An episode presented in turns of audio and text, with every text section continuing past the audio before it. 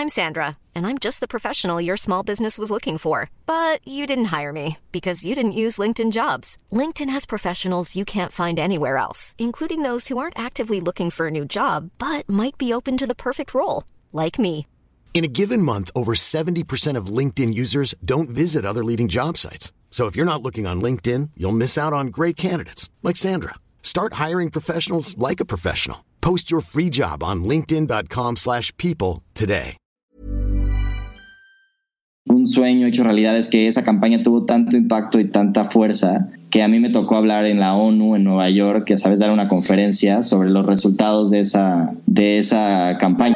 Con más de 25 millones de visitas al mes, 70 millones de seguidores en todas las redes y siendo el medio digital nativo mejor valuado de México.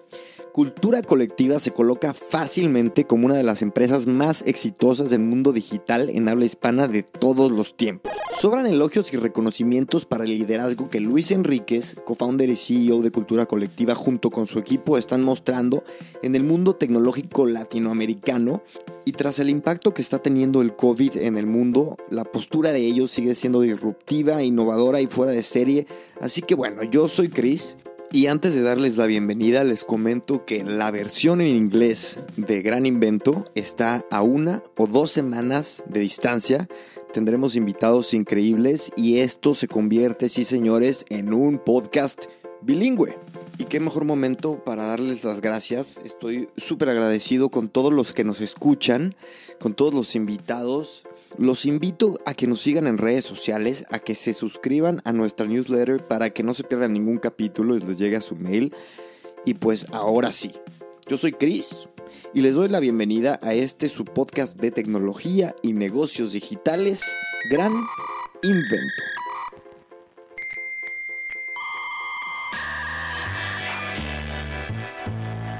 Luis, muchísimas gracias por estar aquí. Gracias por invitarme. Oye Luis, cuéntame, ¿en qué estás ahora mismo?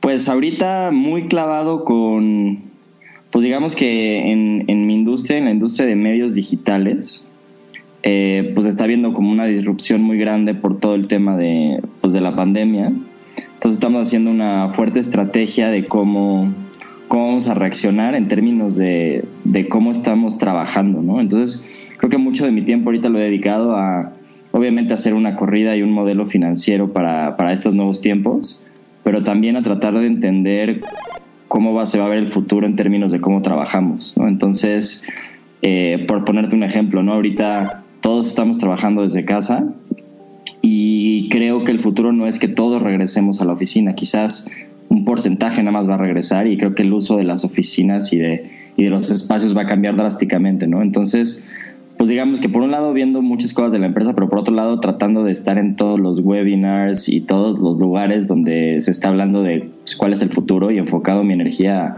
a, las oportunidades que vienen. Oye, yo creo que, a ver, eh, es un momento de innovar, ¿no? Es un momento de pensar di diferente y ahora sí que un poco más por obligación que por gusto o por necesidad. Entiendo que el modelo de negocio de cultura colectiva eh, es de publicidad, ¿correcto? Así es. Ustedes viven de, la, de, la, publicidad y sabemos que ahorita ha habido un, fre, un frenón de mano, freno de mano metieron muchas agencias este, a toda la inversión publicitaria. Entonces, esto también es, es la causa de, de, de cómo estás planteando el, no sé, el, la reacción o la reestructura o los siguientes pasos de cultura? Sí, pues digo, es este, creo que, creo que en casi todos los este, ejemplos de negocio de crisis, una de las primeras cosas que te dicen es corta la publicidad, ¿no? O, o revalúa tu, tu gasto en publicidad. Entonces, sí se ha visto, yo creo que la industria va a estar afectada como un 30% quizás en, en baja de inversión este año.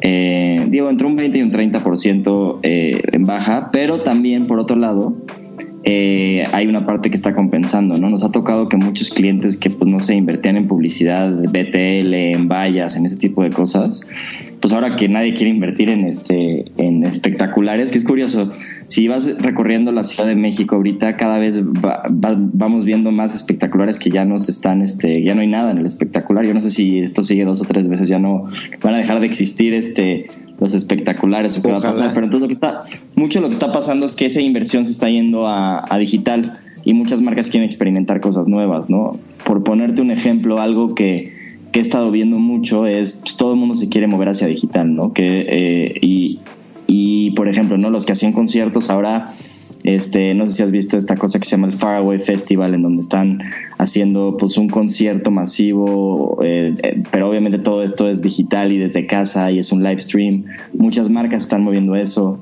Nosotros, por ejemplo, nos estamos moviendo para hacer una fiesta digital a través de Zoom y también streamearla en, en redes sociales. Y entonces yo creo que mucho está en, innovar con nuevas formas en las que interactuamos actualmente, ¿no? Oye, ustedes empezaron, eh, ¿hace cuánto, Luis?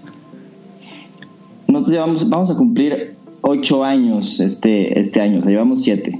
Siete con cultura colectiva. Fíjate, hace yo creo que justo eso yo dejaba de, de, de trabajar en tonight.com y me acuerdo que una de las una de las grandes como líneas de negocio de Tonight em, era el branded content, ¿no? Aparte era como nuevo. Y este, y yo sé, em, tengo entendido que gran parte también de, su modelo de negocio tiene que ver con el branded content. Cuéntame un poquito de, este formato. Pues es esta idea en la cual em, es como la traducción de de lo que son los anuncios en tele, por así decirlo, a un mundo digital y a una nueva generación. Entonces digamos que yo creo que responde a dos partes para dividirlo. Primero, eh, responde a esta necesidad de las nuevas generaciones millennials en las cuales pues no queremos, o sea, esta venta directa en la cara, como que ya no la, ya no la ves o, o inclusive pues no se sale un anuncio en tele y ya no la consumes. Pero si alguna marca se asocia con algún movimiento o con alguna cuestión en la que tú te sientes identificado y también crees en eso, entonces te asocias con ese tipo de marca. Entonces, para mí, branded content responde a esa tendencia de esta nueva generación. Eh, ¿Y qué es? Es, es? es, literal hacer contenido asociado a los valores o las cosas alrededor de una marca. Entonces, no es mucha gente cree que el branded content es, eh, te voy a hacer un artículo sobre tu nuevo producto, pero eso no es, eso, eso es pues literal el, el, advertising viejo. Branded content es más bien, hay una marca que se quiere asociar con el wellness, ¿no? O con el, ah, exacto, con el bienestar de la gente. Y entonces pues tú hablas de las mejores prácticas para mejorar el bienestar y asocias cómo esa marca se está integrando dentro de esto. Y entonces eh, hace que pues de alguna manera los, los millennials lo digiramos de mejor manera y, y, genera una publicidad mucho más orgánica dentro de la gente. Y digo, ya de manera pragmática se puede dividir en hacer, no sé, videos en redes sociales, pueden ser infografías, pueden ser este, stories en Instagram, ¿no? Puedes hacer cosas en TikTok, en todos lados, ¿no? Entonces, eh, eso es un poco lo que, lo que es branded content. Claro, y todo tu, tu, contenido puede ser comercializable. A ver, yo me, en, en, aquel entonces, remontándome también a mi experiencia, Tonight era una página de, de, de, fiesta, de noches y tal, pero tú y ustedes han tenido la, pues digamos que la característica de que pueden hablar de lo que sea, ¿no? Pueden hablar de política, de filosofía, de sexo, lo que sea. Entonces, ha llegado el momento en el que los sponsors eh, han hecho que ustedes vean como una nueva línea editorial, un nuevo tema del cual pueden hablar y este y, vamos y abordan esa nueva línea. Sí, o sea, creo que ha sido es, una relación como mutua, ¿no? O sea, nos ha pasado, por ejemplo, que un este un, un cliente que es un, un refresco de, de cola eh, nos, nos, este, nos estaba pidiendo relacionarse con justo con el tema de bienestar. Y nosotros pues decimos, oye, pues está difícil, ¿no? ¿Cómo, cómo relacionas una, un refresco con un tema de bienestar, ¿no? Entonces, por ejemplo, ahí, ahí en vez de que nosotros, que el cliente nos diera una nueva nueva vertical fue viceversa. Nosotros lo que hicimos fue, oye, ¿sabes qué? Más bien estamos viendo que el tema de tatuajes es una forma de generar una identidad dentro de los, ¿no? dentro de los jóvenes y había una estadística muy interesante que decía que actualmente, no sé, creo que había 10% de la gente estaba tatuada, pero uno, uno de cada dos, uno de cada tres jóvenes se iba a tatuar en, lo siguiente, en el siguiente año, ¿no? Entonces, eh, la marca optó más bien por una tendencia de ese estilo, más bien de generar identidad a través de, de esta, del arte en el cuerpo y le fue muy bien. Eh, entonces, creo que en ese sentido, muchas veces el medio o los medios de comunicación entendemos cuáles son las tendencias, porque las estamos viendo todos los días y estamos literal sintiendo lo que está pasando. Y ahí es donde creo que hay un valor agregado muy fuerte para el cliente, porque a través de ese entendimiento puedes decir al cliente, oye, en esta, en esta idea de branded content que estamos hablando de más bien, alíñate a los valores y las cosas de, los, de las nuevas generaciones. Le podemos decir, aquí están estas cosas, y entonces los clientes de manera más natural se alinean a eso. Oye, aparte tocas un tema que íbamos a llegar eventualmente, pero está perfecto, que es el tema de, te diste cuenta que estaban hablando de ABC, no de tatuajes en este caso. Entonces, eh, ya llegamos al, tema de los datos. Eh, también eh, es un pilar de, de, tu empresa, ¿no? Cuéntame un poco. Pues ve, esto surge de manera natural porque, digamos, yo estudié matemáticas aplicadas y economía, entonces, de cierta forma, a mí siempre me ha encantado todo el tema numérico. Y es una, un muy buen equipo que hemos generado entre los tres socios, es esa diversidad de, y, definición clara de roles, ¿no? Entonces, eh, me acuerdo mucho que al principio de Cultura, uno de mis socios, eh, el creativo Jorge, siempre es el que comentaba, oye, este tipo de contenido puede funcionar, y empezaba a publicar cosas en redes sociales y íbamos viendo cómo, cómo jalaba. Yo me acuerdo que bajaba los reportes de Twitter, de Facebook, de todos lados, los Exceles, y agarraba y empezaba a hacer como pues números y fórmulas y diferentes cosas. Y entonces le decía a Jorge, oye, ¿sabes que Sí está bien ese tema, pero pues ponle esta palabra. Ya me di cuenta que si pones palabra, esta palabra vas a tener 10% más de visitas. Eh, o, por ejemplo, no sé, cosas que ahorita ya todo el mundo conoce, pero pues obviamente los listados, ¿no? En vez de poner las, las cosas que más te funcionan para hacer ejercicio en la mañana, pones las 10 cosas, nada más por poner 10, las cosas jalan 15, 20% más. Entonces, ese tipo de cosas fueron las que a través de las fórmulas y cosas fui, fui viendo yo. Y posteriormente en Cultura lo que hicimos fue, pues, literal contratar un equipo de Data Science que empezara no nada más a hacer esos análisis de manera a través de Excel, sino ya de una forma mucho más robusta, este, a través de modelos matemáticos, modelos predictivos y diferentes cosas. Y entonces, de alguna manera, eso nos ayudó mucho a, pues, a crecer muy rápido, ¿no?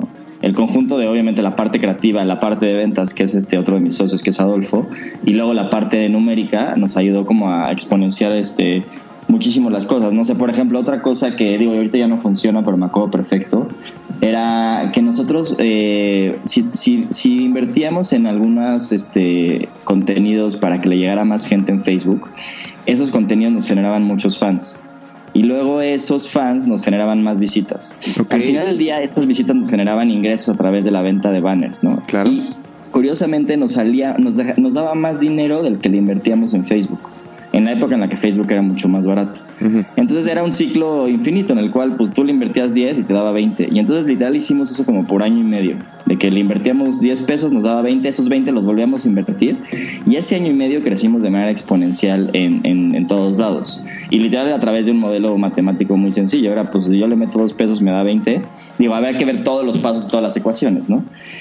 Y así, de, hecho, todavía en, diferentes redes sociales, en diferentes aspectos, luego se pueden lograr esas cosas. Cuando salieron la monetización de videos en Facebook, se podía lograr.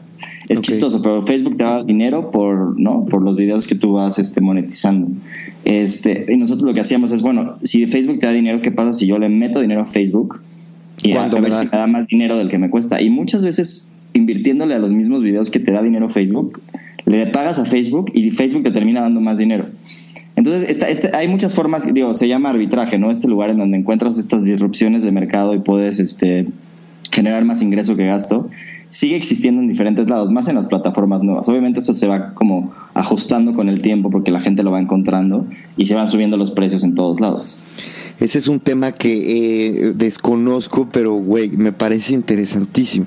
Oye, te quería eh, preguntar, yo te cuento, no tienes por qué saberlo, pero te cuento. Yo, de, dentro de las mil y un cosas que he hecho, cuando me di cuenta que quería empezar a hablar de tecnología, este, me contacté con ustedes, con Cultura, y escribí para ustedes como dos años.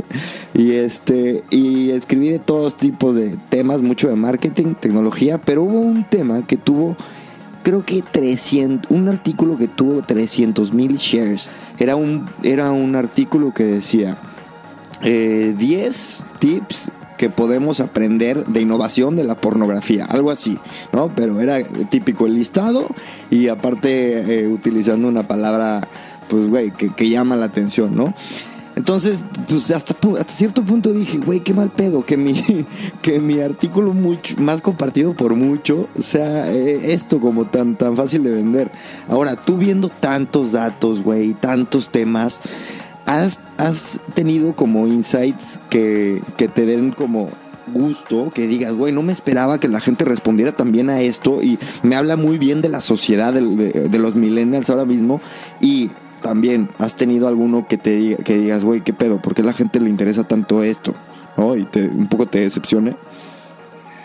Sí, o sea, digo, tristemente la realidad es un poco más fea de lo que uno quiere que sea, en, en, en términos de cuando nos damos cuenta de, de, lo, que la, de lo que la gente le gusta consumir. Eh, o sea, hay una, hay una parte que me, se me parece muy interesante. Los artículos, los artículos que tienen que ver con sexo o cosas morbosas, son los más vistos, pero los menos compartidos, chistosamente. Ok. O sea, en términos, de, en términos promedio. Pero los artículos de arte y cosas de filosofía y cosas más profundas son los más compartidos, pero poca gente lo lee. O sea, mucha gente aplica de en Facebook o en diferentes lados. Es como, ah, se, se ve muy interesante, lo comparto, como para que se vea que soy, que, ¿no? Soy intelectual o interesante pero no, ni siquiera lo leyeron. Y te puedo hablar que es más o menos, me acuerdo que la estadística era como un 70% de la gente que comparte artículos de ese tipo nunca los leyó. O sea, no, no está hablando del 30, 40. Qué tristeza, güey. Sí, claro, es, es, es, este tema de esta concepción de que, no, pues mucha gente se preocupa por, por su imagen digital, aunque no sea real, ¿no? Entonces, eh, sí es una realidad. Ahora, también es una realidad que, que en, en, la, pues en la sociedad actual las cosas que que a la mayor parte de la gente nos gusta consumir es temas de morbo. O sea, estamos hablando de, obviamente todo el tema sexual, porque pues es una de las cosas que más ha estado como, este, digamos, limitada en la sociedad y entonces la gente pues obviamente quiere saber y quiere hacer cosas, pero pues como siempre ha estado medio prohibido y ese tipo de cosas, pues es lo que más como que te genera como movimiento. Todas las cosas que tienen que teoría de la conspiración, ¿no? Aliens, este temas de celebridades, ¿no? Como para este tema de... temas de, por ejemplo, de narcos y así, güey. O sea, de también el tema de violencia, tema de preocupaciones, o sea, el miedo, obviamente todo lo que te genera una alerta y que te genera ansiedad, este, también es algo que se consume un buen. Eh, entonces digamos que sí todo eso. Ahora hablando ya también del lado positivo, porque se podría ir como a un lado muy este pesado y de hablar de la sociedad como como que estamos en un momento muy negativo. También he visto cosas eh, o puntos interesantes, por ejemplo, eh, todo lo que tiene que ver con el tema de cambio climático y, como que la awareness de la gente sobre la importancia del cuidado de las cosas, cada vez hay un tema de, no nada más de consumo, porque creo que antes el consumo era como pues muy banal y era como de, ¿no? O sea, como de no consumas popotes, ¿no? pero pues en el, en el Inter pido 70 veces Uber Eats a mi casa y, y, ¿no? y desperdicio todo el plástico del mundo. Pero ahora ya hay una conversación un poco más sofisticada, ya la gente conoce más los temas. Eh, el tema de equidad de género también, este, o de inclusión, eh, creo que la gente ya tiene un nivel de conversación muy diferente, de conocimiento de temas. Digo, hay, mucha radicalización también, pero creo que ya hay esos dos temas, yo te diría que he visto algo muy positivo y movimientos como que realmente ya están empezando a generar cosas diferentes. Oye, ¿en qué momento te diste eh, cuenta que cultura colectiva eh, estaba años luz adelantado a comparación de los medios digitales en México, porque creo que así, así, al menos así era hace, hace un par de años que, que, estuve por allá. Bueno, hace tres años y medio que vivía allá y yo estaba en este mundo. O sea, era evidente, era clarísimo. ¿En qué momento tú lo viste? Pues digo, eh, eh, como siempre dicen, en perspectiva es más fácil verlo. En nuestro momento estábamos más bien muy clavados y se nos hacía muy natural que nos decíamos como, ahora nuestra siguiente meta es el doble de impactos y la lográbamos en dos meses. Y luego, bueno, ahora otra vez el doble y la lográbamos en dos meses. Creo que hubo un periodo de tres años en los que llegábamos, siempre pasábamos nuestras metas por muchísimo. Y, yo creo que, te, digo, se debía mucho a esta dinámica como de combinación. O sea, para mí creo que lo más relevante en general es esta combinación de, diferentes talentos, ¿no? Y, o sea, tener a, Jorge siendo una persona sumamente creativa pensando en temas, yo en la parte numérica y Adolfo vendiendo, eso ayudó a una dinámica muy buena. Eh, no sé, quizás este, en el momento en el que eh, y me acuerdo mucho de empezar a ir con, con, fondos de inversión y al principio los fondos de inversión nos decían, no, tu negocio no va a funcionar, no vas a generar nada. Me acuerdo un cuate que, perfecto, de un fondo de inversión que nos dijo como, tú, este, no, ustedes nunca van a llegar a ningún lado, este, ya ni se esfuercen en seguir este, pidiendo dinero, ¿no? Así, pero súper tajante. Y cuando de repente ya dos, tres años después, más bien los fondos te empiezan a buscar, y este y más te dicen oye pues no te, voy a te queremos invertir queremos ver qué onda contigo y de repente ya es al revés la dinámica no ya se empiezan a pelear por quién quiere invertir en tu empresa. Ahí es cuando te empiezas a dar cuenta oye las cosas ya cambiaron a ver ayer estaba entrevistando precisamente a Héctor Cruzado de Soewater y hablamos hablamos nos dejamos ir con el tema de la marca. Este nos tripeamos mucho con con este tema de la personalidad de de hablar de como de tener unos valores, etcétera. Ahora, Cultura Colectiva es una marca que habla pues de muchas cosas, aunque es muy es muy claro que es una, marca con un tono joven, etcétera. ¿Cuál cuál es si fuera una persona eh, Cultura Colectiva, cómo sería? ¿Cuál sería esta persona? Pues ver un poco lo que lo que siempre hemos este, o sea, yo te diría estoy pensando en esta palabra que es este irreverente. Okay. Eh, cuando nosotros empezamos eh, con cultura, digamos que éramos más de nicho, ¿no? Y la marca pues reflejaba, digamos, de manera más textual la palabra cultura, ¿no? O, la parte en la que el mexicano conoce cultura como museos, este, obras de arte y, ¿no? y pintores, casi casi. Eh, y pues eh, reflejaba eso, nuestros contenidos hablaban prácticamente de esos temas. Eh, luego, digamos, porque también las marcas no se quedan fijas, ¿no? Van evolucionando, tienen una base, pero también tienen que ir evolucionando. Luego nosotros dijimos, oye, nos podemos quedar como una empresa de nicho, hablar nada más de estos temas, o evolucionar a, hablar de temas más diversos, pero pues sí de alguna manera, pues perder a esta gente más clavada de nicho. Entonces decidimos eso eh, porque creíamos que con eso podíamos crecer más y luego tener más esta infraestructura para generar mejores contenidos en esos aspectos de nicho. Entonces, literal empezamos a hablar de estilo de vida, de cosas más abiertas, tecnología y diferentes temas. Y ahí es donde también cultura colectiva empezó a crecer muchísimo. Este, y una vez que, que, está, que estábamos creciendo también, muchos de los temas eh, que también empezaron a surgir, este, como te decía, son cosas irreverentes, ¿no? Creo que fuimos de los primeros medios digitales en hablar abiertamente de temas sexuales, el tema de drogas, este, eh, en México, digo, quizás hay otros medios, ¿no? Como Vice, que siempre lo hizo en Estados Unidos y, y, acá también un poco, pero como medio mexicano fuimos de los primeros. Claro. Entonces, por eso te decía esta parte de irreverencia, como como esta parte de ser, eh, ¿no? ir como un poco adelantado a temas que pues igual a la gente les, da miedo o, o, te genera morbo, pero no sabes cómo reaccionar. Eh, me acuerdo uno de los artículos más vistos es este, esta controversia que hay en que los españoles fueron los que inventaron eh, el mito de la Virgen de Guadalupe, ¿no? Y cada vez que es 12 de diciembre lo rehacemos para que esté actualizado y lo volvemos a publicar y tiene millones de impactos y hay un hate gigantesco y todo el mundo se pelea en redes sociales porque, ¿no? Eh, porque obviamente somos una sociedad sumamente religiosa y ponerles algo como que te pone encima una controversia en tu cosmovisión, pues te cambia por completo. Entonces, esa, esa es la, la, manera en la que yo creo que es, es, cultura. Es una marca que lo que busca es eh, innovar en, en, en, diferentes aspectos tecnológicos y, y, y, de imagen, pero también este, generar controversia en, las, en la forma en la que piensas y cambiarte esa mentalidad para que, para que vayas transformándote, ¿no? Nosotros eh, una frase que, usamos mucho como eslogan es que somos un lenguaje para inspirar. Eh, y, cuando decimos lenguaje para inspirar es este es porque creo que las, las, los medios de comunicación, más allá de nada más ser un medio, porque antes era como muy unidireccional, ¿no? Estaba la tele y la tele se comunicaba directamente con el usuario y ya.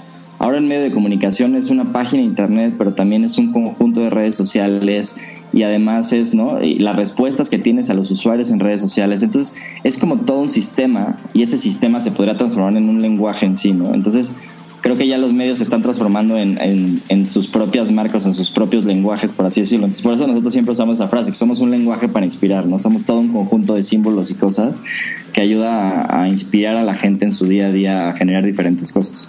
Oye, y ustedes tienen eh, presencia evidentemente muy fuerte en redes sociales y me ha llamado la atención, por ejemplo, que eh, empezaron a hacer como su por llamarles submarcas, eh, al menos en redes sociales y luego con el tema de cultura colectiva noticias, pero hicieron, por ejemplo, el perfil de cultura colectiva música, eh, arte, si no, me, si no me equivoco, arte, bueno, tienen varias eh, submarcas. ¿Por qué esta decisión? Me imagino que soportado en datos. Pues digamos que hay, dos vertientes. Una es, a grandes rasgos, la empresa está dividida en tres, ¿no? Que es la parte de noticias, la parte de entretenimiento, que es la que la mayor parte de la gente conoce, y la parte de contenido en inglés. Em, y, ya y dentro de esas, por ejemplo, la de entretenimiento, como dices, hay submarcas.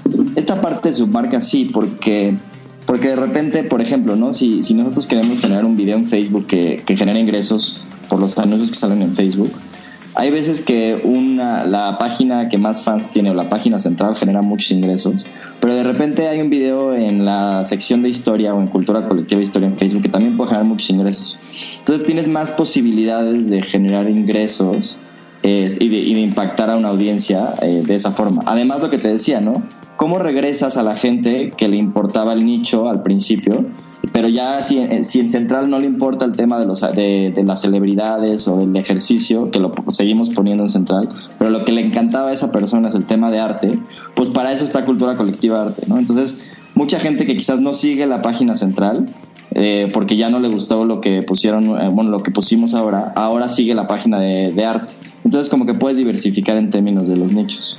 Y luego, regresando a, a la parte o al big picture de, de las tres grandes áreas, pues noticias es, es muy importante, porque más allá de que esto sea algo rentable este, directamente, pues para nosotros es una forma de, de, pues de darle, de tener una, una fuerza de, de comunicación y, y, de poder para, pues también generar cambios sociales, ¿no? O sea, tener una voz en términos de hablar de, por ejemplo, hicimos una cobertura de la marcha de las mujeres, bueno, del, del todo el tema de marcha de, de, mujeres que hubo hace unos meses o como un mes aproximadamente. Eh, y justo un mes, las más fuertes. ¿Mande? Perdón, que hace justamente un mes, hoy hace un mes.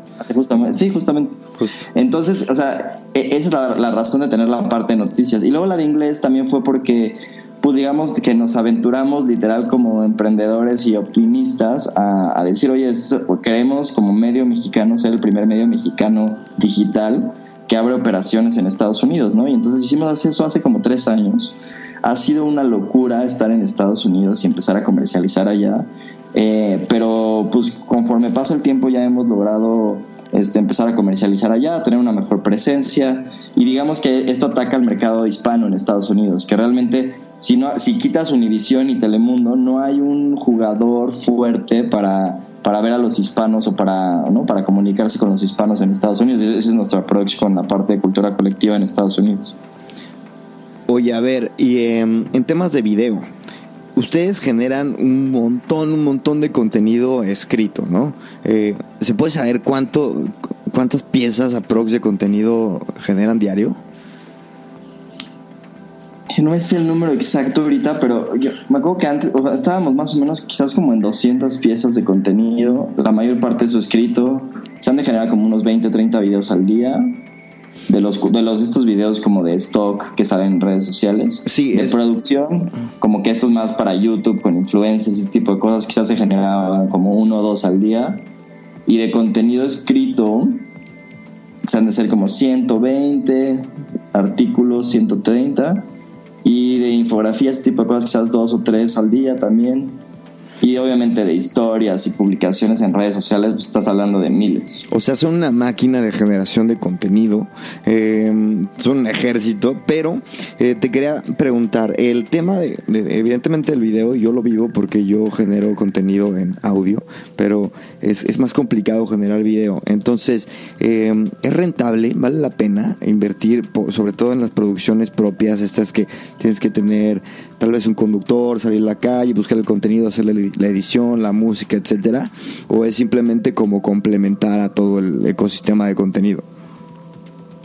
Mm, yo creo que el problema que hay es que como que no hay un punto intermedio. O sea, es o agarras y haces un video en el que agarras material de stock, o sea, de un lugar donde puedas agarrar ¿no? los derechos de videitos y los conjuntas con imágenes y lo publicas en, en Facebook. Y puedes hacer de esos dos al día y no te cuesta nada, eh, eso digamos que es como lo más, o sea, por eso digo que es como el, extremo. O es eso, o eres un youtuber que literal te grabas con tu propio celular en tu casa y no te cuesta absolutamente nada. O el otro extremo que es hago una producción que se la vendo a Netflix, a Amazon, o digo, poniéndonos tan lejos quizás a, no sé, a, a, alguna, bueno, algún lugar como National Geographic o cosas de ese estilo. Pero en el punto intermedio, si no tienes el soporte de una marca para producir algo así, no está fácil.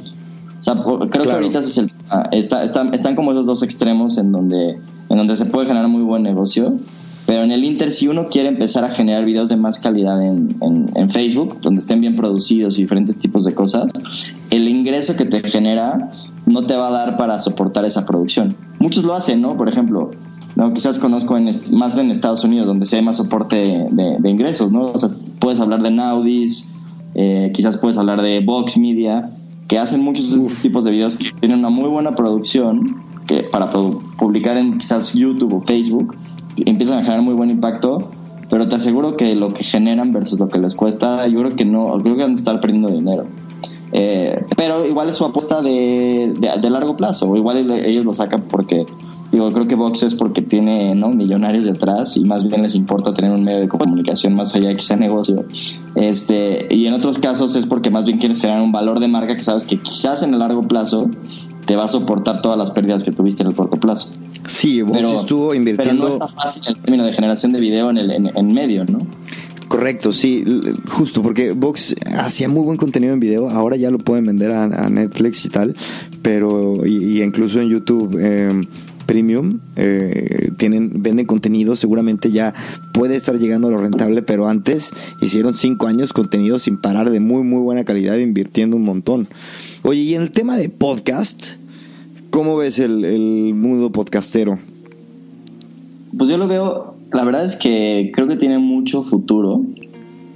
Digo, por ejemplo, viéndolo en Estados Unidos, en Estados Unidos ya es una realidad y más que una realidad es algo muy, pues una industria que está creciendo muchísimo, ¿no? Creo que, creo que estaba el, otro día vi un reporte que más de 70 millones de personas en Estados Unidos, estás hablando quizás como del 25% de la población, eh, ya, ya escucha podcast, ¿no?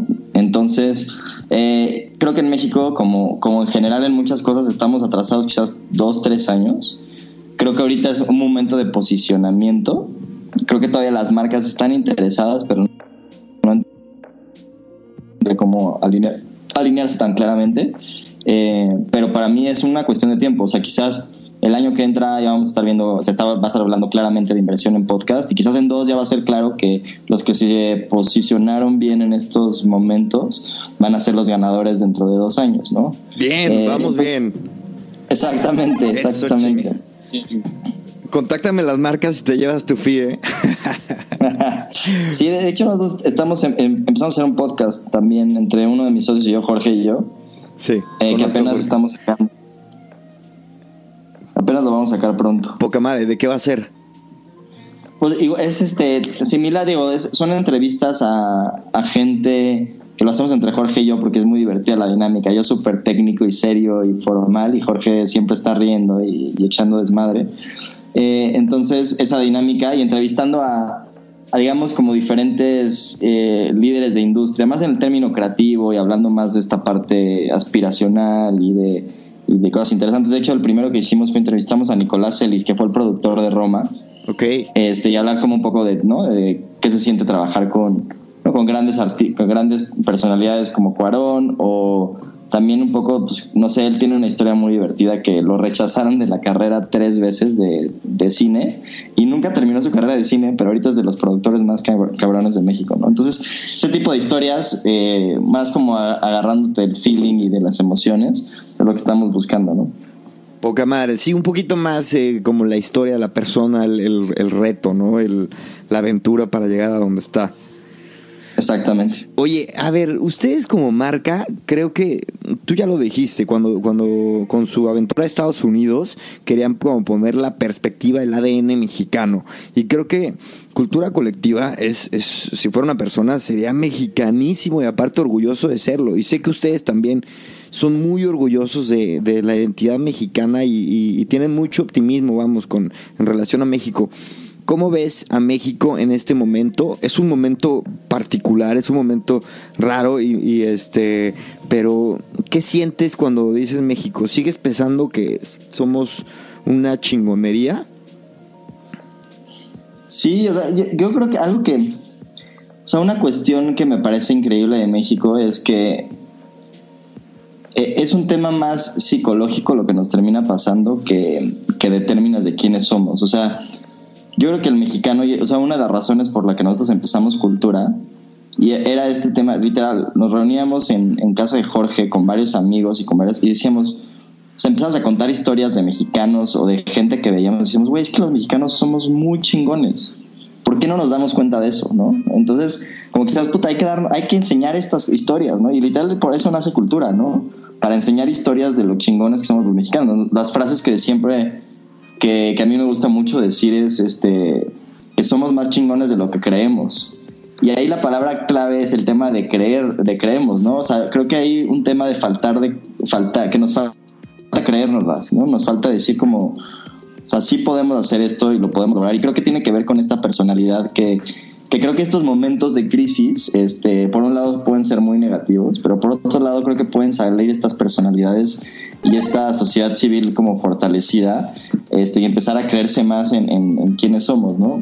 Me, me, recuerda mucho, estaba leyendo un, este, un libro de el de Agassi, ¿no? El del tenista. Okay, y una de las cosas que me, me, pareció muy interesante es que él contaba que cuando empezó a tener clases de tenis, eh, una tercera parte de sus clases no eran la parte física ni de pegarle a la pelota ni nada de esto. Una tercera parte de sus clases eran clases de psicología y de mentalidad. No eh, y me, yo dije, puta, yo, yo jugué fútbol 10 años de mi vida, jugué tenis, jugué básquetbol, así. Dije, puta, no tuve media hora en, en esos 10 años en el que alguien me hablara algo de temas psicológicos en el deporte, ¿no? Y, no sé, ya llevándolo al extremo, pero verlo, o sea, como con la selección, tenemos buenos jugadores, el tema es que creo que a veces es un tema mental, ¿no? Entonces, creo que la, ventaja de las crisis que las crisis te llevan un poco a este extremo en el cual o, te la crees o vales madres, ¿no? Y yo, yo creo que nosotros podemos optar por la primera. Eh, para mí es un tema, o sea, el mexicano tiene todo, nada más es cuestión de que nos la creamos. Y a mí me pasa mucho aquí que me dicen, güey, ¿qué haces aquí? O sea, ¿qué haces en España? Y les digo, ¿cómo? Pues, pues no sé, me mudé, me gusta, ¿no? Y me dicen, güey, es que México, la gente, la gente tiene una buena, muy buena impresión de México y con toda la, la, razón, porque la gente que me dice eso es porque ha estado en México, evidentemente. Es, es muy bien sabido el tema de, de la inseguridad y, y, todo, pero aún así eh, la percepción es muy positiva.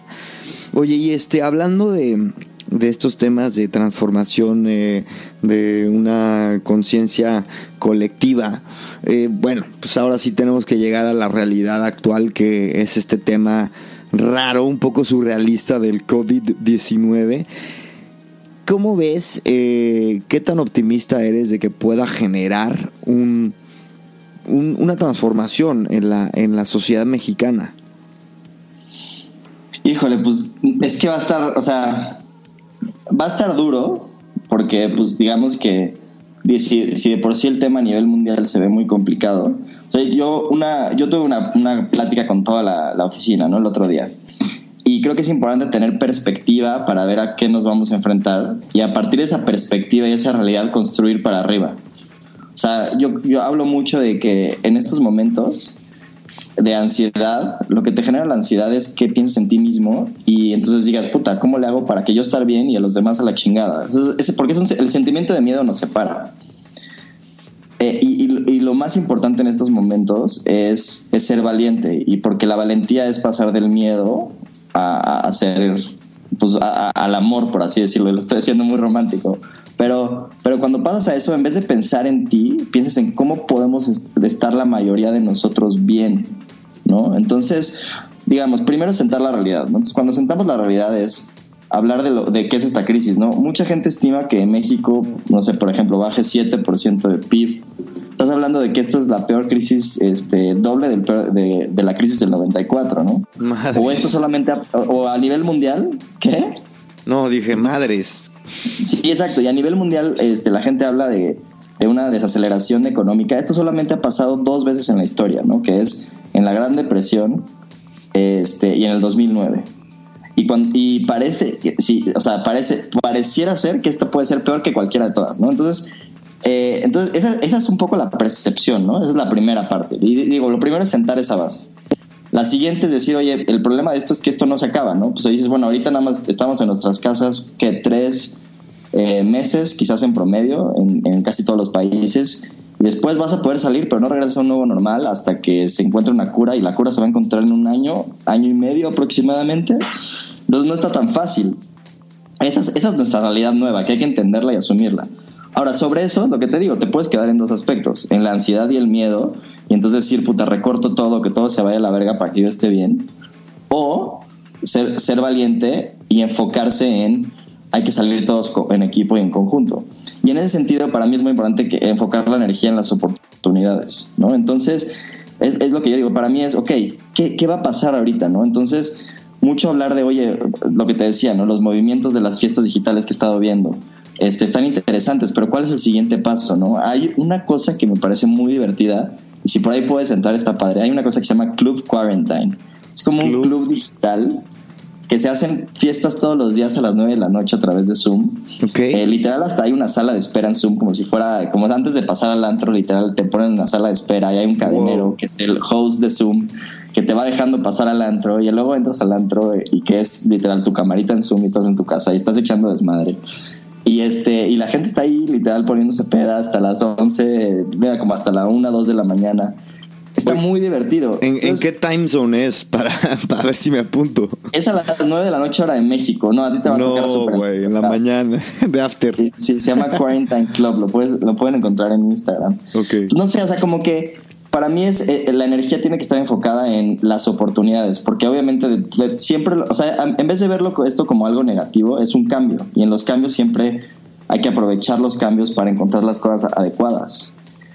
Entonces, para mí es eso, ¿no? Es, estar enfocado en esa energía. Y yo la verdad es que por un lado sí, al principio, este, más preocupado, pero ahorita hasta de repente me emociona, ¿no? Pensar en, esto se puede transformar para acá o estas nuevas oportunidades y, estar ahí literal me la he vivido en webinars y en, así es literal trabajando 14 15 horas al día viendo nuevas cosas y en vez de estar preocupado estoy medio emocionado. Digo, está raro, ¿no? Pero, pero esa es un poco la, energía en la que he querido mantenerme. Yo creo que vamos a descubrir una faceta, colectivamente vamos a descubrirnos y, yo creo que todos vamos a pasar un poco por lo mismo. Primero es este, como dices, este miedo y, luego es un poco el nublar la, eh, eh, nublarlo ah, nublarnos por ejemplo ver Netflix este ver YouTube entretenimiento vacío y luego vamos un poco justo o sea a webinars a enriquecernos a darnos cuenta de que el siguiente paso lo podemos hacer con mucha más conciencia no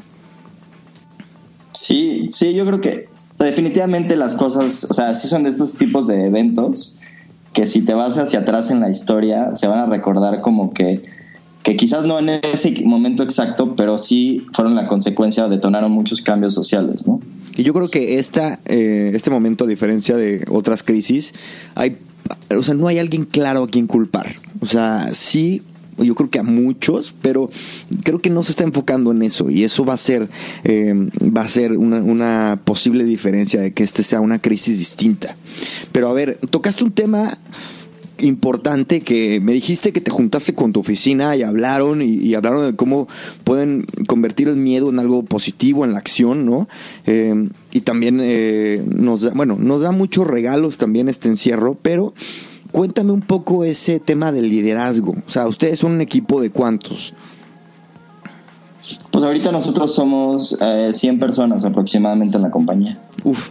Bueno, ¿cómo llevan ustedes ese tema de, construir equipo, eh, de dirigir a todos con un, con un mismo mindset.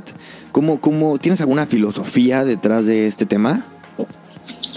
Hijo, la verdad es que es este, no es fácil, la verdad, es el, tema de, pues de tratar de, de, llevar una, digamos, un liderazgo con tanto cambio, ¿no? Porque nosotros digamos que pues hemos crecido, luego hemos bajado y decrecido, luego hemos vuelto a crecer. Entonces, como que, y las cosas en la industria de medios cambian rapidísimo, ¿no? Entonces, eh, creo que lo más importante es establecer ciertos tipos de valores, ¿no?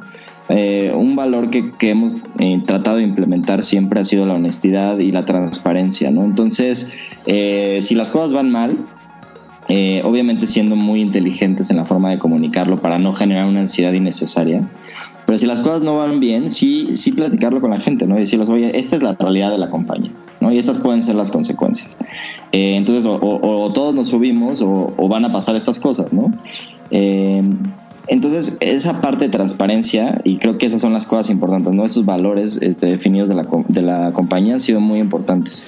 En momentos hemos, que hemos tenido que sacar a gente pues decimos las razones por qué y decimos cómo es la situación y decimos cuáles van a ser las formas en las que los vamos a sacar y lo platicamos con toda la compañía, ¿no? Este, y digo, hay muchas veces que la gente no está de acuerdo y así, pero pues la transparencia creo que en el mediano plazo genera confianza, en el corto plazo genera mucho problema, pero conforme va pasando el tiempo la gente lo agradece, ¿no? Oye, y es, es inevitable que en, un, en una startup haya momentos eh, altos y bajos y momentos de peligro, se ve mucho riesgo en el mundo startup. Eh, ese equipo, esa transparencia, ¿en qué momento te ha sorprendido tu equipo que dices, güey, wow, no me esperaba esta respuesta, güey, se están quedando, no sé, más tiempo o tienes alguna anécdota? Pues te puedo decir que eh, literal, justo en estas semanas, ¿no? Pues digamos que por todas las cuestiones que han pasado, pues tuvimos que hacer varios ajustes en términos, este, ¿no? Financieros. Nosotros, por ejemplo, como socios, dijimos, nosotros nos vamos a bajar el sueldo eh, al 50% durante todo lo que resta del año, ¿no? Y algunas personas les tuvimos que pedir que también nos apoyaran, ¿no? Con, que mientras hubiera crisis, que nos apoyaran con, tener una, una, una, acción, no, no, obviamente no al mismo grado, porque pues obviamente como líder tienes que poner el ejemplo y mucho más fuerte que todo, este, pero sí en alguna proporción, ¿no? Y a mí me sorprendió que, pues no sé, la, la reacción de varias personas, que yo esperaba como, puta, está cabrón, ¿no? Como esta reacción de miedo, no, no, ¿por qué? Y no puede ser eh, que, muy justificada, porque hay mucha gente que se está partiendo la madre y sigue trabajando un chingo, y ahora pues, ¿no? De repente tener este, ¿no? Una consecuencia este, momentánea sobre un ingreso, pues, pues no está padre. Este, y no, me sorprendió mucha gente que dicen, ¿sabes qué? Yo aprecio tener este trabajo ahorita, yo, estoy, yo me pongo la camiseta, yo sé que vamos a salir adelante juntos, aprecio la visión también empresarial de en vez de correr a gente, eh, más bien que todos no tengamos una, una disminución temporal con el hecho de que todos podamos salir adelante, me parece buena filosofía y yo o sea, me sorprendió esa reacción de la gente, ¿no? Ok. Eh, otra, me acuerdo también de otra, de otra chava que me dijo, oye, pues a mí lo que primero que me vino a la mente, porque me estaba, me estaba confesando, ¿no? Cuando, cuando platicamos de esto, me dijo como, pues yo lo primero que pensé es, bueno, pues si, si no va, no va a tener los mismos ingresos, pues entonces voy a, debería de trabajar menos. Y luego me dijo, es que luego lo pensé y dije, pues si trabajo menos no sacamos las cosas adelante, al contrario, tengo que trabajar más. Entonces ella misma diciéndome como, aunque gane menos, tengo que trabajar más para que todos salgamos adelante. Entonces esa, como, ese sentimiento de la gente que sabes que tiene la camiseta puesta y que en conjunto este, vamos a salir adelante, a mí me ha sorprendido, la verdad. Pues sí, yo creo que todo se vuelve a, revalorizar y, eh, y, sí, evidentemente pues te das cuenta que tener chamba ahorita y quién sabe en un futuro, pero pues es una, es una bendición, caray. Oye, a ver, ustedes, eh, como empresa de datos, que aparte los datos los han sabido utilizar al favor de la empresa, de generar contenido, pues este, te has dado cuenta que los datos pues son súper poderosos, ¿no? Y ya esto te lo pregunto como opinión personal. Los datos nos estamos generando datos, ¿no? En cada en cada visita que hacemos, en cada compra. ¿Tú crees que los datos pueden ser peligrosos? Sí, 100%. Yo creo que hablando del tema de datos, yo creo que yo veo varias cosas, ¿no? Lo primero es eh, no nos hemos dado cuenta, yo creo, o no estamos conscientes del poder que tienen las compañías que tienen los datos. O sea, yo, si a mí me preguntas cuáles son uno de los grandes este, ¿no? problemas que va a tener la humanidad en el futuro, yo te podría decir que son Facebook, Google, Amazon, o sea, las compañías más grandes del mundo, porque cuando concentras tanto poder en, en pocas personas, y la historia nos ha dicho que nunca funciona. O sea, no hay un dictador o una persona con mucho poder que ha pasado a la historia.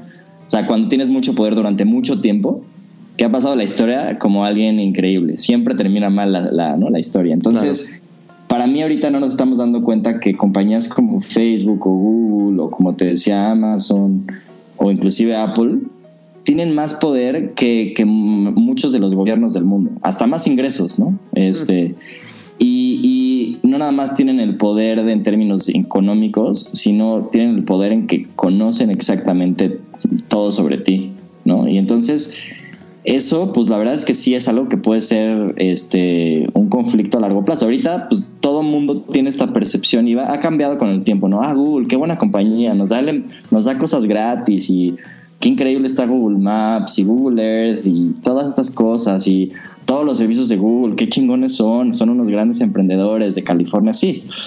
Pero con el paso del tiempo yo creo que esa percepción se va a ir yendo cada vez peor, porque otra vez la concentración de poder en pocas manos durante mucho tiempo nunca ha funcionado en la historia de la humanidad. ¿no? Entonces, es eso. Y la otra también es que, pues, digamos, y estamos hablando de democracias, ¿no? Entre comillas.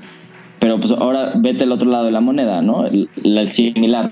Todas estas mismas empresas similares, pero en China, ¿no? El Baidu, el Alibaba y todas estas cosas, pues China obviamente las utiliza como gobierno para tener un sistema de control sobre su gente.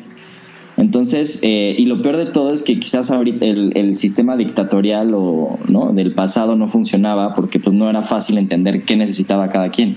Y ahorita, como dice el cuate del Yuval Noah, ¿no? El, el del libro de Sapiens, ahorita el sistema más eficiente en el mundo con todo este tema de control de datos, pues es un sistema como el chino.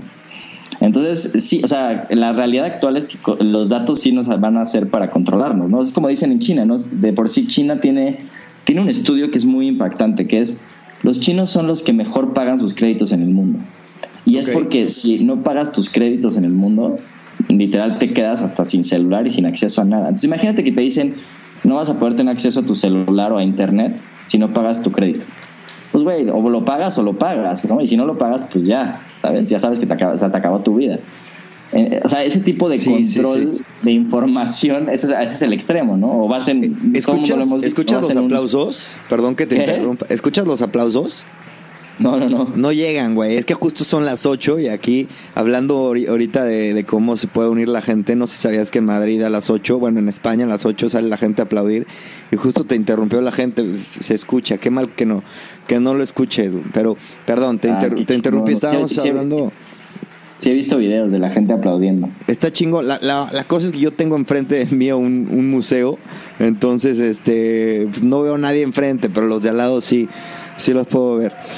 Oye, mira, eh, aparte ahorita que, toca, que tocamos ese tema, también hay muchos gobiernos que están haciendo uso de los datos para controlar que no puedas salir, de, o sea, para asegurarse de que si sales de tu casa, si sales de tu casa, pues no vayas a contagiar a gente. O sea, usan el argumento del COVID para tal cual, por ejemplo, en Taiwán, si sales de tu casa, te llega una alarma, te hablan y te dicen, ¿dónde estás, güey? ¿Por qué vas a salir? Y te puede llevar la policía.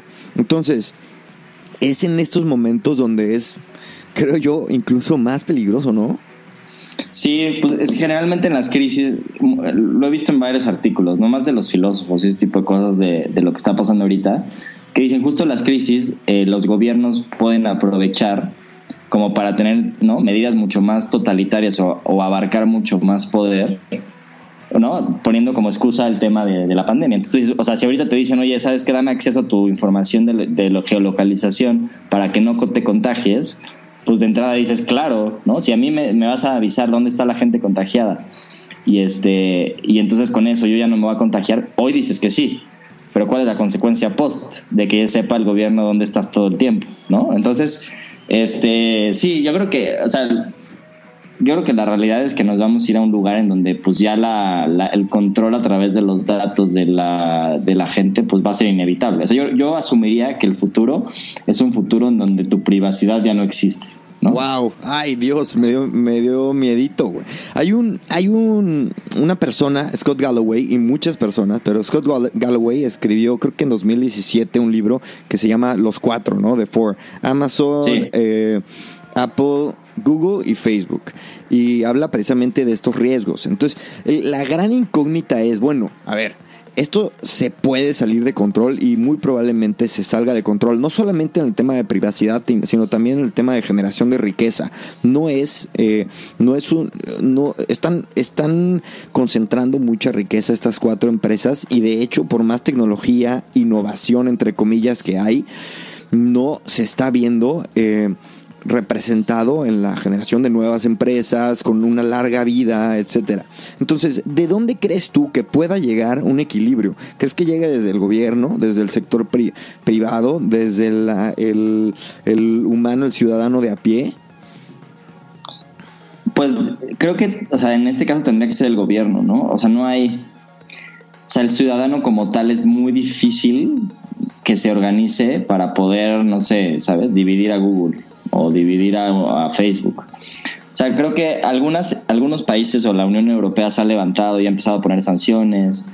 Este, ¿no? Hicieron esta nueva ley de protección de datos, en la de GDPR en, en, en, en Europa, que es la primera que pues, busca proteger de manera mucho más agresiva los datos.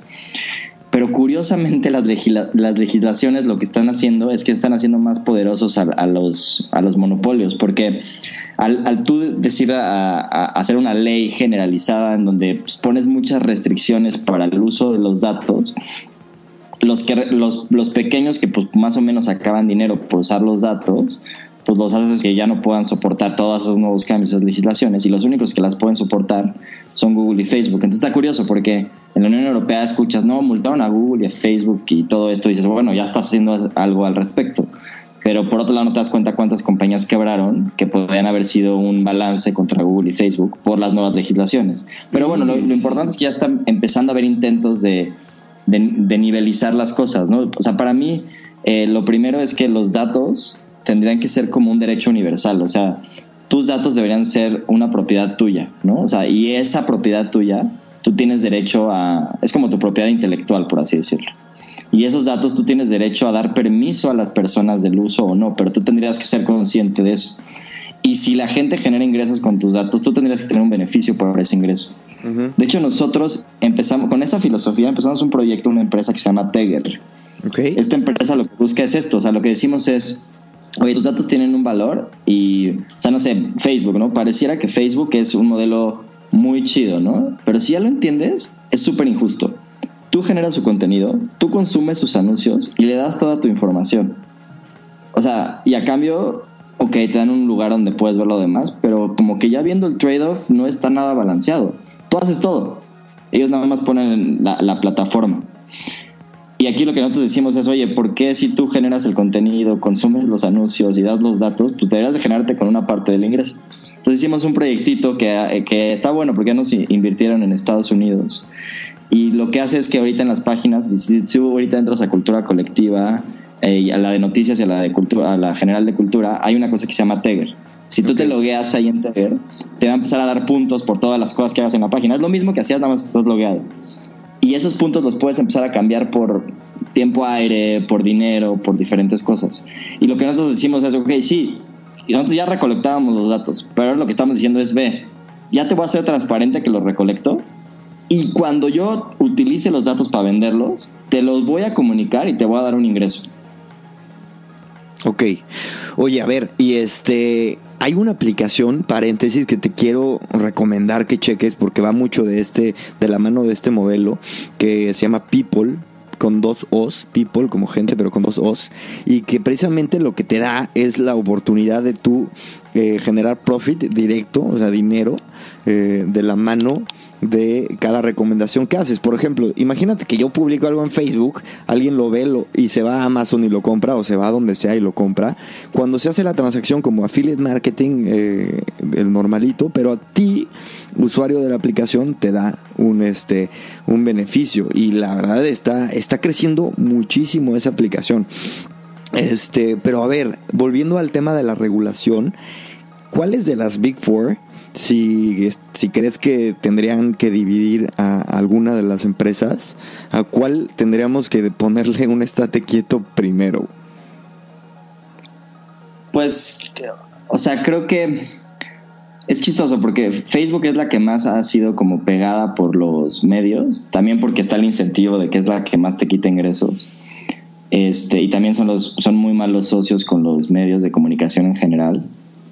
Entonces, como que los medios le han pegado mucho a Facebook, pero no sé, o sea, entre Facebook y Google, y, es que no sé, no sé quién irle. Pero una cosa que han sacado en Estados Unidos que me parece bien es invalidar en las compras que hizo Facebook de, Instagram y de WhatsApp. Es un, es un paso mínimo, pero lo que dices es, oye, ¿sabes qué? Pues no pueden estar integradas las tres y tienes que dividirlas y son empresas independientes, ¿no? Es como la misma historia que hubo de, ¿no? del petróleo en, al principio de la, del siglo pasado, en donde se dividió esta empresa gigante de petróleo en como cinco o seis empresas de petróleo en, Estados Unidos. Tendría que hacer eso con, Facebook.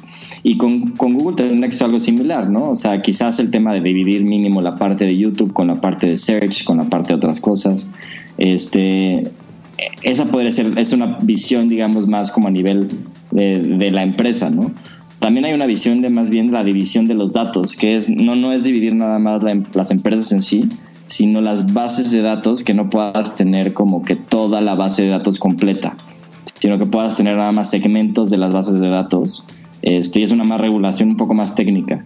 Entonces, de alguna manera, como que no puedes acceder a toda tu información tan fácil. Tienes que, como que, ¿no? Tienes que, digamos, tener autorización o tener una revisión para utilizar la información completa.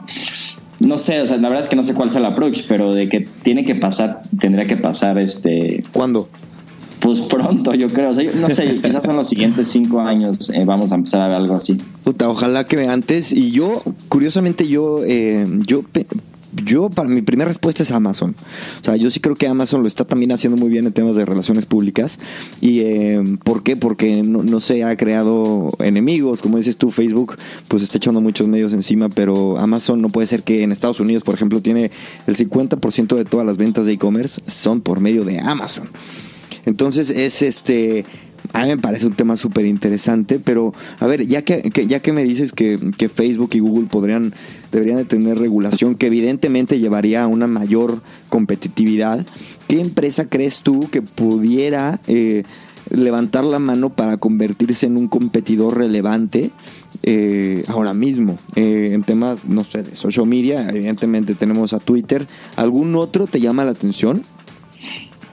Pues no sé, o sea, digo, eh, yo creo que el, yo creo que el futuro viene más de Asia y te diría de China. O sea, si puede que haya competidores, los competidores van a ser más estas redes sociales asiáticas.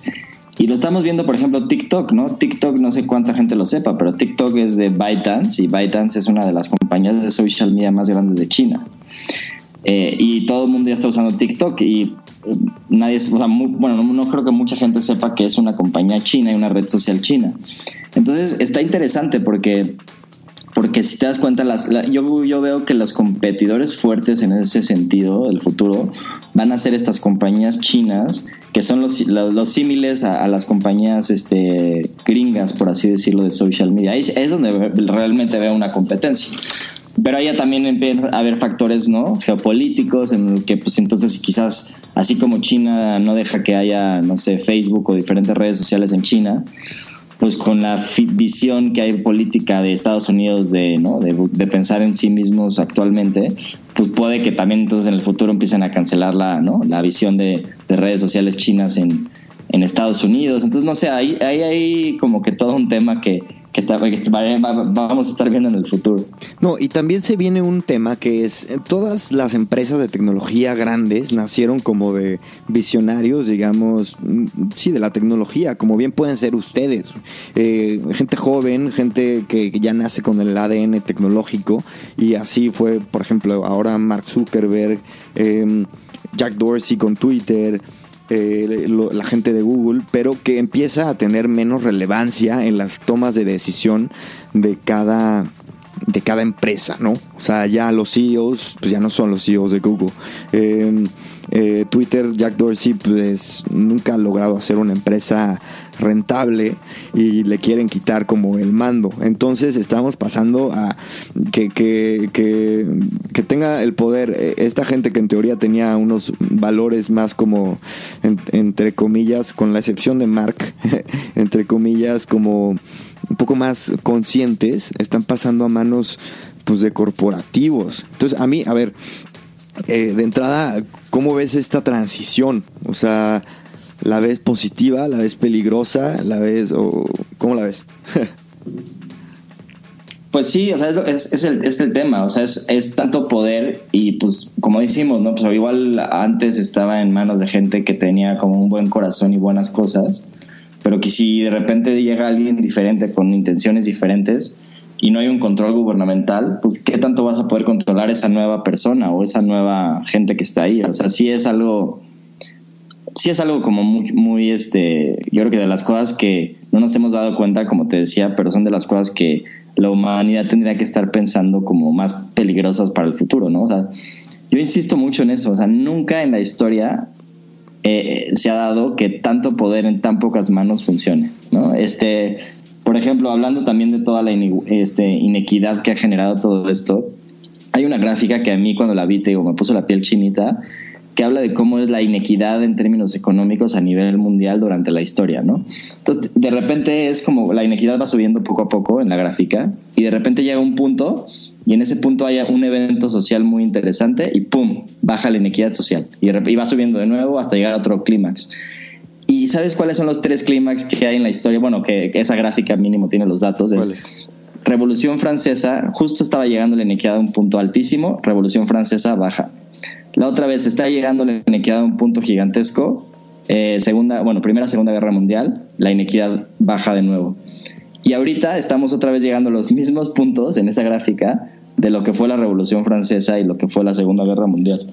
Entonces, digo, también, o sea, estamos justo en esos, en esos lugares en la historia en los que algo va a pasar. Uy, eh, pero, pero qué miedo, cabrón, porque fueron guerras, güey. Sí, digo, yo creo que las cosas siempre son diferentes, ¿no? Eh, no, necesariamente tiene que ser una guerra, ¿no? Pero sí es un cambio social, ¿no?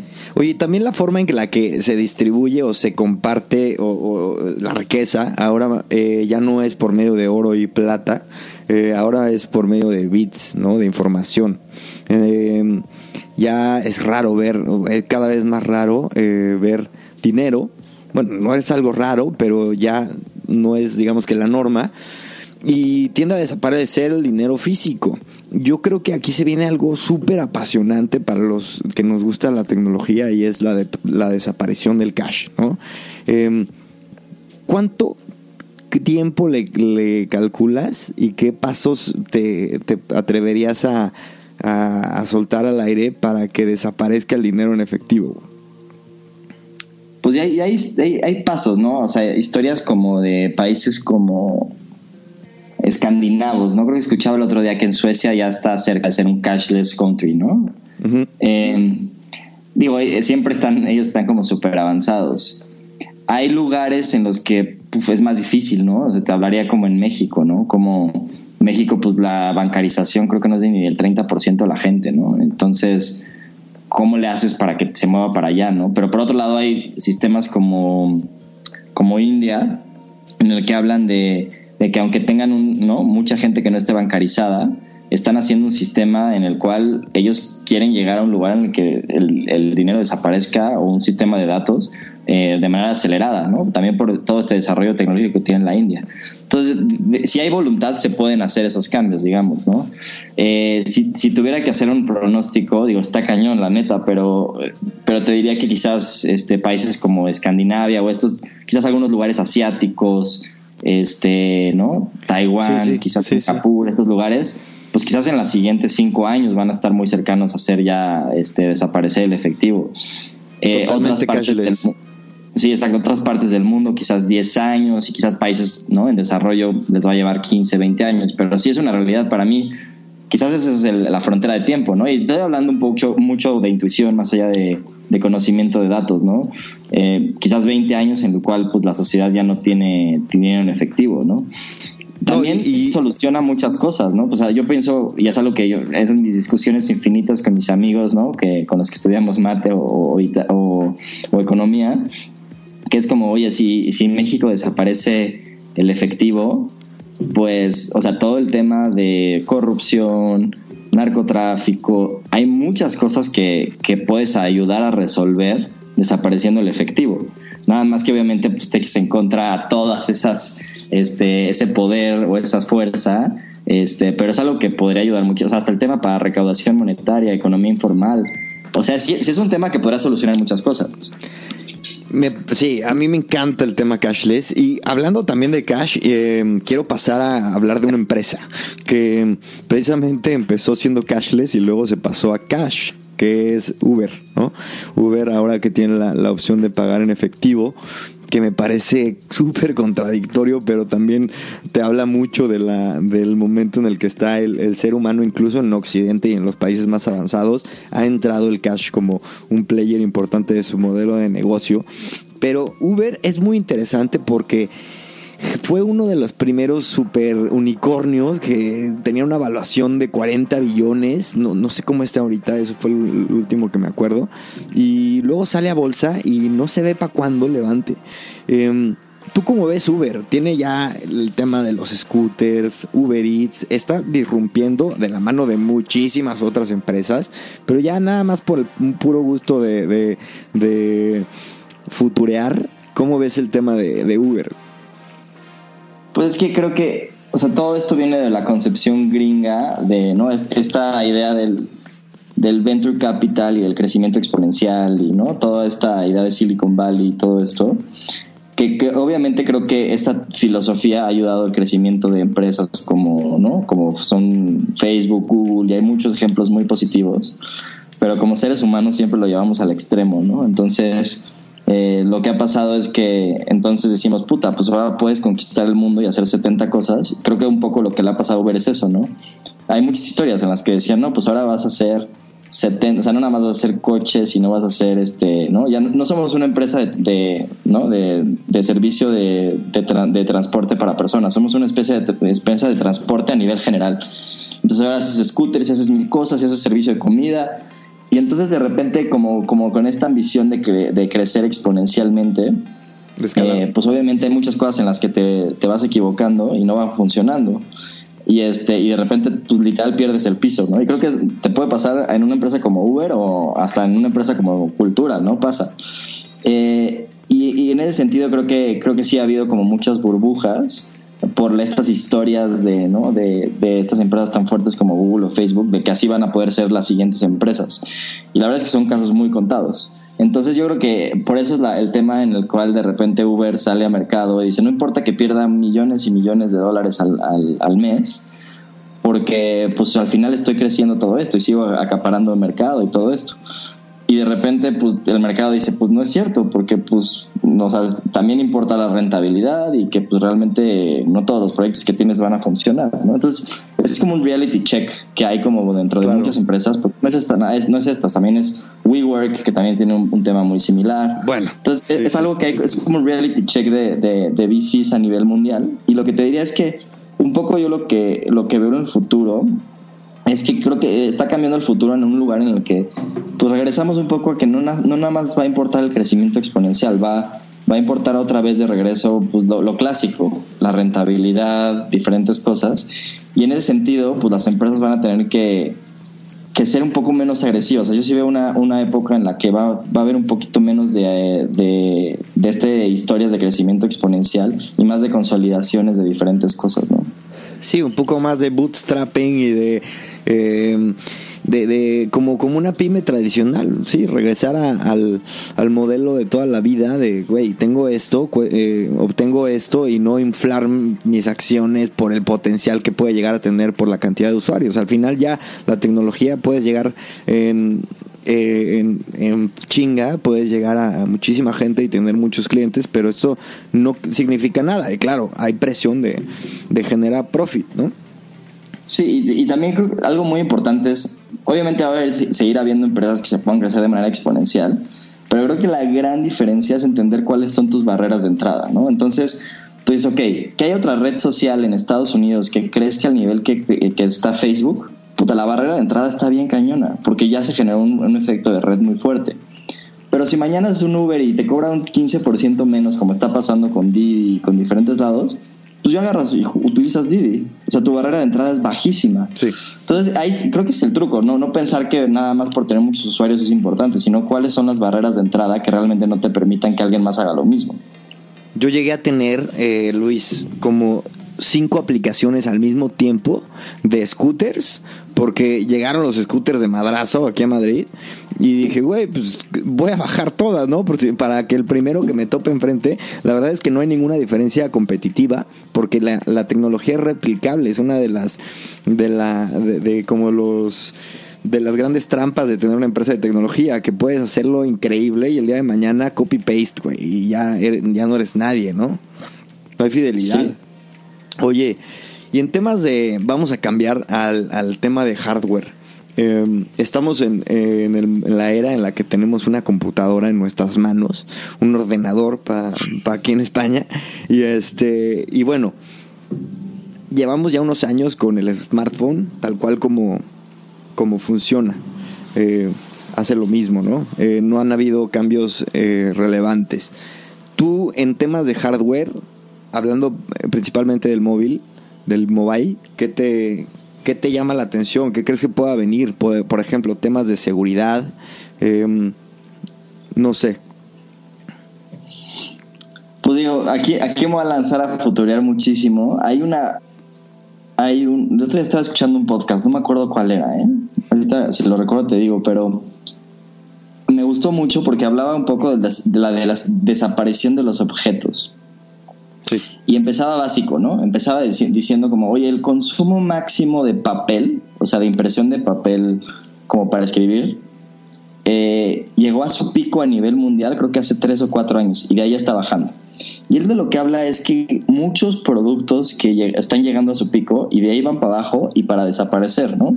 Por ejemplo, regresando al tema del papel, él cree que pues, el papel quizás en 15, 20 años, pues ya para qué quieres consumir papel, a menos que se quede como un tema muy artístico para los libros o, para la gente que artísticamente quiere hacer cosas, pero ya va a ser muy mínimo el, consumo de papel porque todo lo puedes sustituir por algo digital.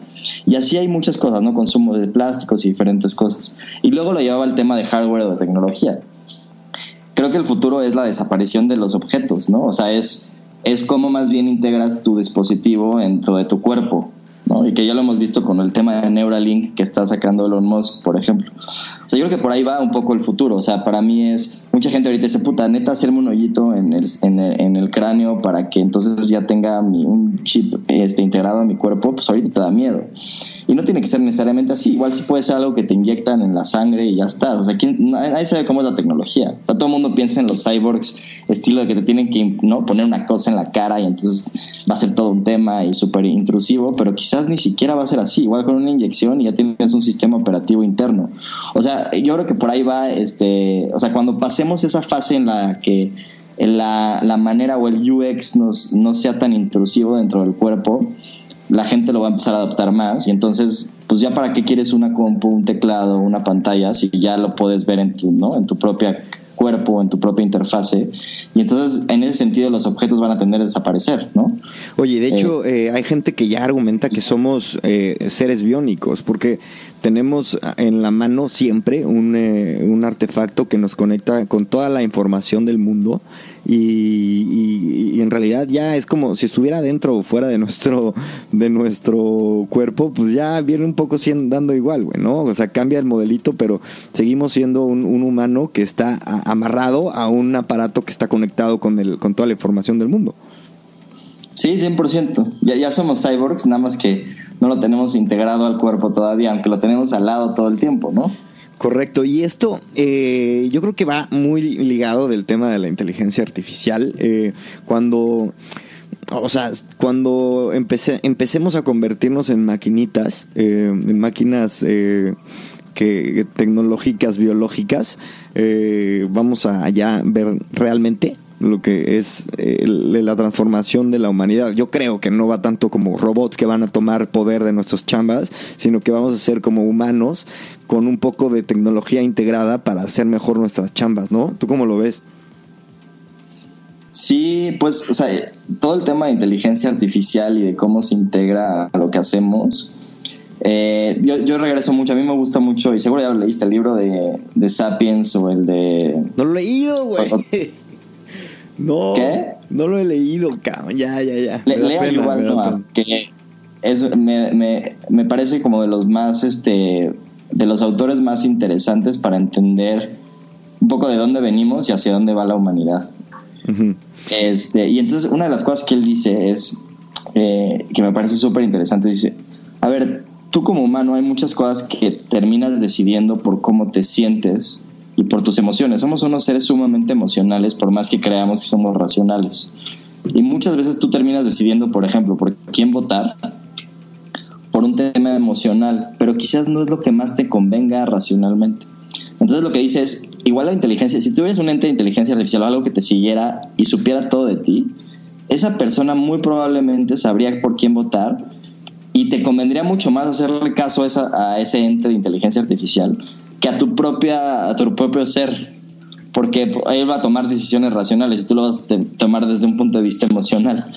Entonces ese, ese para mí es el tema de inteligencia artificial. O sea el poder que en algún momento vamos a pasar, y él lo plantea ya muy exagerado en el tema que dice, bueno, pues vamos a, a, pasar de este mundo del romanticismo, porque el romanticismo lo que quiere decir es, somos seres libres y la democracia nos da la libertad de tomar nuestras propias decisiones a un lugar en el que dice, ¿sabes qué? Que mejor tome todas mis decisiones de qué comer, cuándo comer, cómo hacer las cosas, un ente de inteligencia artificial, porque me va a hacer estar mil veces mejor. Y entonces se pierde esta concepción de, ¿no? De esta época romántica en la que somos libres y más bien ya dependemos de alguien más, porque no porque eh, que queramos, sino porque nos conviene. Entonces, ese es el tema de inteligencia artificial, ¿no? Que al final pues saben, vas a ver mucho más que nosotros. Oye, ¿tú qué tan probable crees que estemos en una realidad simulada para viajarnos bien? no sé. ¿Es, parece... ¿Es demasiado? No, digo, o sea, me parece divertida la analogía. O sea, al final creo que, digo, si, si quieres ya ir, o sea, igual te voy a dar un approach diferente, pero si a mí me preguntas, eh, yo creo mucho, por ejemplo, en filosofía budista, ¿no? Y, la filosofía budista dice que es, es, si lo quieres ver, es similar a lo que estás diciendo con una realidad simulada. Lo que dice es que esta realidad este, no es la verdad, esto nada más es una ilusión. ¿no? Y, el, verdadero, nuestro verdadero estado, nuestro, el estado de la verdadera naturaleza, que así lo dicen los budistas, es es, es, un lugar en donde todos estamos conectados. O sea, yo no soy diferente a ti, todos somos la misma cosa. Y entonces cuando venimos a este mundo es muy curioso porque es, es, es la misma analogía pero desde diferentes puntos de vista. Cuando llegamos a esta realidad es, es, una ilusión en la cual yo me veo diferente a ti para yo trabajar cosas en la vida, ¿no? Y entonces este, es chistoso porque eh, no es un como concepto nuevo de que vemos una realidad simulada o una ilusión. O sea, muchas filosofías, este, inclusive exacto de religiones, ya lo hablaban desde hace pues, milenios, ¿no? Claro. Oye, a ver, y este cultura colectiva. Pum, regreso. ¿Qué sigue para cultura colectiva a mediano y largo plazo? Si es que lo sabes, pero un poco para dónde van a tirar. Pues ve, ahorita te digo, para mí son momentos muy emocionantes porque está, está habiendo una gran transformación. Em, yo veo mucho el tema de, de la consolidación de los medios en México.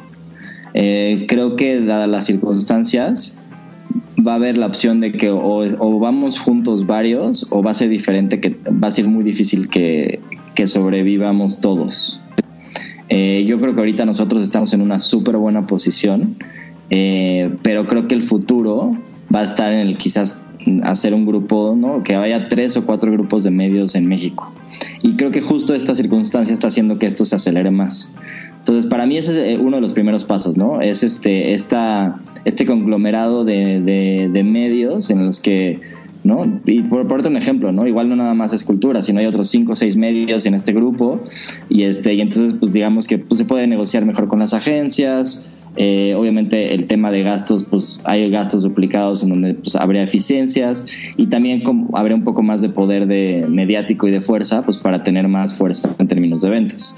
Entonces ese es un paso uno que veo que pues ya está pasando en Estados Unidos y veo que va a pasar en México en este entre este año y el que sigue va a haber mucho tema de anuncios de o empresas que están quebrando en medios o empresas que se están juntando.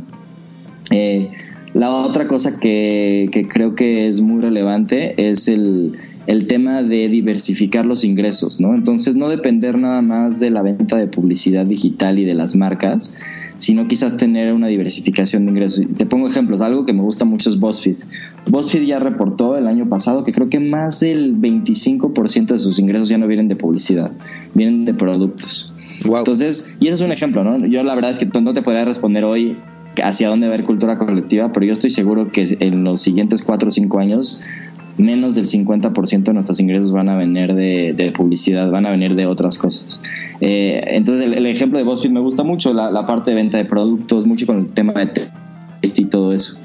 Eh, y mucho creo que también es este estas nuevas formas de trabajo que te estaba contando, ¿no? Yo, yo, yo, pondría esa como la tercera cosa, que es entender estos nuevos espacios o estos nuevos lugares, cómo trabajar a distancia y cómo con eso, pues obviamente optimizar, pero también cómo generar un sistema de trabajo en el que la gente se sienta cómoda, motivar a la gente, este, toda esa parte más este, humana y, y, de recursos humanos me parece muy importante. Entonces yo, yo te diría que esas son para mí las tres cosas importantes, ¿no? El tema de consolidación, el tema como un poco de recursos humanos y, humanos y un poco de la diversificación de ingresos. Poca madre. Y por último, eh, ¿qué sueños se te han hecho realidad con este proyecto y qué sueños quieres hacer realidad? Híjole, algo que, por ejemplo, nunca hubiera pensado es este. Gracias a, estar en Estados Unidos, eh, hicimos, conocimos al embajador de México en la ONU y el embajador de México en la ONU nos, este, nos, nos presentó a la gente de la ONU en Nueva York. Hicimos una campaña hace dos años sobre la contaminación en los océanos. Eh, y para mí un, un, sueño hecho realidad es que esa campaña tuvo tanto impacto y tanta fuerza que a mí me tocó hablar en la ONU en Nueva York, que sabes dar una conferencia sobre los resultados de esa de esa campaña. Entonces, la verdad es que yo nunca me hubiera imaginado estar hablando en la ONU en Nueva York ¿no? Sobre algo que estaba haciendo, Entonces, para mí eso sí fue como un, algo, ¿no? Un sueño hecho realidad. Y, y el otro, te digo, aquí me voy ya también a la parte un poco más romántica, pero para mí lo más importante en la vida son como las conexiones humanas, ¿no? Y, y de las cosas que más me dejan en la vida es eh, que de repente haya gente que, que reconozca eh, el trabajo mutuo de, ambos y que, y que, esté creciendo en, dentro de, de, mi compañía o que pueda apoyar a algunas cosas y la gente me apoya en viceversa y que en conjunto crezcamos, eh, eso a mí me deja muchísimo y para mí también es un sueño que pues no nada más esté yo ¿no? generando o, triunfando profesionalmente, sino lo puedo hacer en conjunto con un equipo, ¿no? Eso es algo que, pues de lo que más, este, no sé, feliz me siento en general. Oye, muchas personas que he entrevistado me dicen que es muy importante tener muy claro el por qué, ¿no? El por qué haces lo que haces. Eh, y bueno, sin darle más vueltas, ¿tú por qué haces lo que haces? Pues ve, siempre he creído que, que todos los días en la mañana nos levantamos y nos contamos una historia de quiénes somos. Y esa historia es lo que define, ¿no? Cómo te sientes, qué haces, ¿no? Cómo compartes con la gente y con la vida. Y creo que si yo puedo darle algo extra a esa historia que te motive o te inspire, y que haga que tu, tu historia se cuente de una, de una mejor forma, entonces puedo estar impactando a, mucha gente en su día a día. Entonces, para mí el porqué es, es la razón, es pues, para poder inspirar el día a día de la gente a través de contenidos, ¿no? Eh, y ese, eso es a mí lo que también me llena, ¿no? O sea, es, es generar estos contenidos, estas experiencias que, que te hagan, ¿no? Pensar, que te hagan, eh, ¿no? Inspirarte, que te hagan moverte del lugar y entonces que cuando te vayas a dormir y te levantas al día siguiente, te cuentes una historia mejor de ti mismo, ¿no? Eso es, es para mí mi porqué. Pues no encuentro mejor forma para darte las gracias por la entrevista, mejor momento para decir, este, dar por concluida la entrevista. Eh, ¿Dónde te puede seguir la gente que nos escucha? ¿Tu Twitter? Pues en mi Twitter soy. Eh, a ver, no me sé mi Twitter, ¿eh? Por cierto, qué raro. Tu Instagram o, sí. o, en Cultura. A mí, en mi Instagram soy Luis Andrés Ebri y seguramente estoy igual en mi Twitter. Este, y ya, obviamente. Exacto, Luis Andrés Ebri. Y este. Igual cualquier, este, digo, a través de. Sí, sí, sí, de hecho ya lo encontré. Sí, es Luis Andrés Ebri en Twitter también. Pues, eh, y, pues ya, digo, cualquier cosa través también de las redes de cultura, los que quieran seguir y, ver cosas, este, pues obviamente todos son bienvenidos. Pues, güey, muchísimas gracias. Eh, neta, se aprecia mucho. Qué buenos insights nos dejas, buenas reflexiones. Y este, y pues nada, no me cuelgues, pero pues nada, despídete de los que nos escuchan, déjanos algo. Nos vemos y pues muchas gracias por, por esta invitación. Y pues esperemos este, que todos nos, nos sigamos conectando en el futuro. Genial, venga. Abrazo, gracias.